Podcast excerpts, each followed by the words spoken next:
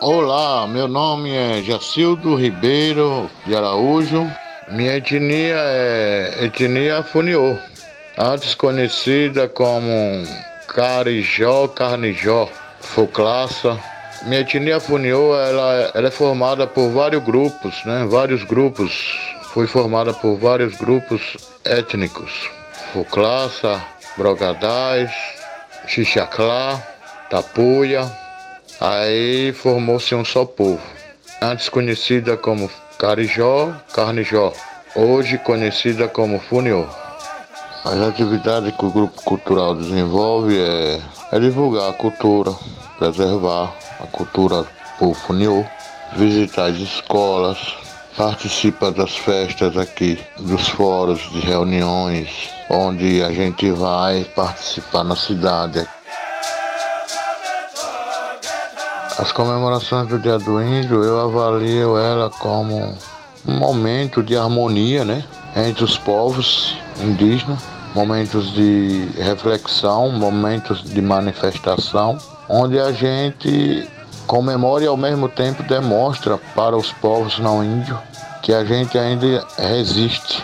Desde 1500 ainda a gente resiste e existe, firme e forte.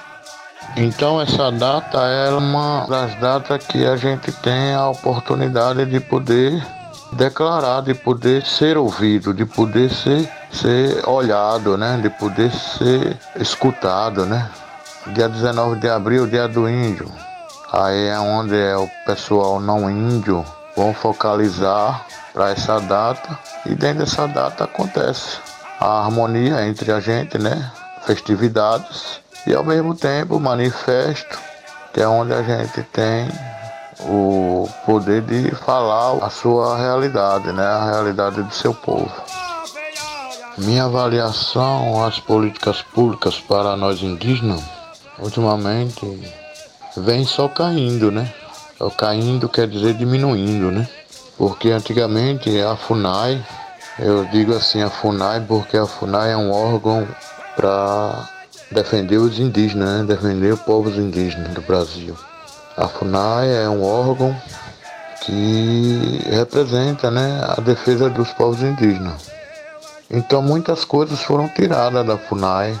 A FUNAI veio perdendo seu poder, né? De uma certa forma, veio diminuindo. Saía da FUNAI.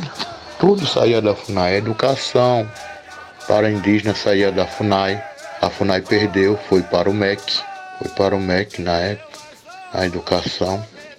A saúde era, saía da FUNAI, hoje é a DESAI que cuida da saúde indígena.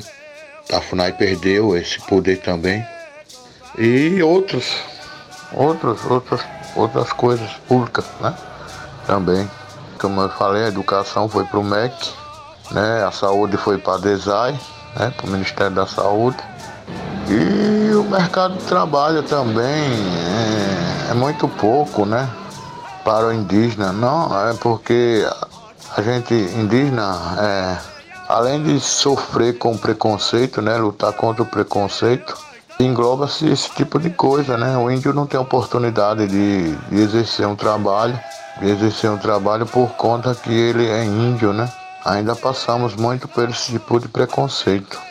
Porque a pessoa é indígena e tal, por mais que a pessoa tenha um grau, né, tenha um, tenha um estudo tal, mas ainda ele sofre com preconceito.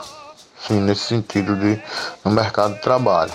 E acesso também à faculdade, né? São poucas vagas, né, para indígenas quilombolas, né?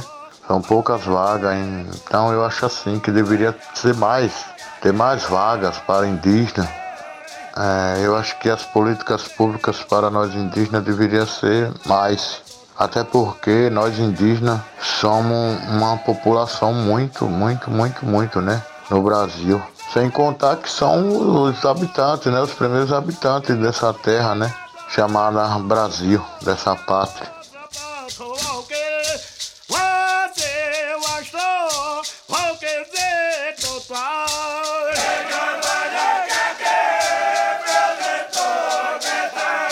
Este relato integra o acervo do Culturas Indígenas do Brasil e foi concedido à Rádio FOP Educativa no ano de 2018.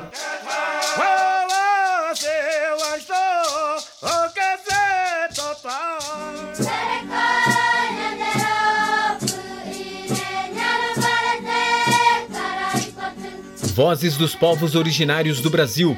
Direção: Glaucio Santos, Helena Azevedo Paulo de Almeida e Cimei Gonderim. Roteirização: Jennifer Santos Ferreira e Samuel Reis. Produção: Sistema UFOP de Rádio e Roquete Pinto Comunicação Educativa. Realização: Universidade Federal de Ouro Preto.